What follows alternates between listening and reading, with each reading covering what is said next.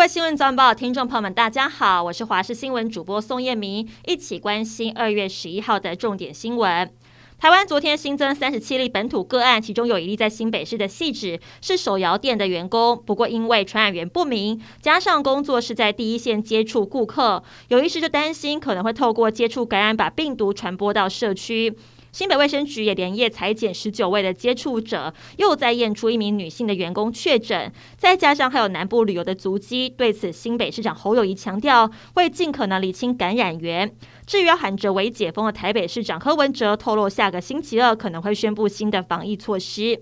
今天是开学日，一早家长都大包小包赶送小孩上学去。校园防疫战持续开打，双北的教室疫苗接种率有百分之九十八，没有完整接种的人也要求要做快筛。而除了防疫大作战，外界担心鸡蛋黄会不会影响到小朋友的营养午餐呢？双北校方表示，团膳的餐盒业者都按照契约来执行菜单，不会吃不到蛋。而在高雄疫情紧绷，因此宣布国小的开学日期延后。但是国中、高中今天还是正常开学，校方不敢大意，防疫措施做得相当严谨。另外，在台南有一间私立中学传出有学生确诊，因此校方紧急宣布全校停课。而在屏东也有一所高中因为学生确诊，开学延到二月十四号。台湾宣布开放日本福岛食品，行政院苏贞昌视察原能会食品放射性检验实验室，而苏奎强调，全台期间实验室一年之内检验大约七万件的食品，他请国人放心，把关一定比国际更严格更好。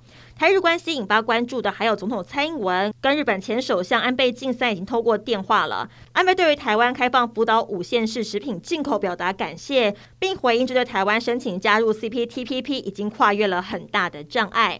被誉为新生代最会搞鬼的导演柯梦荣筹备五年的全新编导作品《咒》，昨天晚上惊喜释出了最新佛母版海报，并正式公布三月十八号上映，粉丝们嗨翻，直呼期待，个人设好闹钟准备冲一波了。而为了打造最震撼的声音效果，导演柯梦荣也远赴泰国做音效后制，档案影片却出现诡异的白影，令人毛骨悚然。原本是本届北京冬奥金牌大热门的日本花滑王子羽生结弦，在十号的花式滑冰男单决赛挑战四 A 四周半跳跃的高难度动作，可惜在落地时摔倒，被判定旋转不足，排名第四，无缘冬奥三连霸。尽管如此，他的四 A 四周半跳跃的动作依旧获得了国际滑冰总会的认证，成为滑冰史上第一人。而这也可能是二十七岁的他最后一次在奥运殿堂亮相。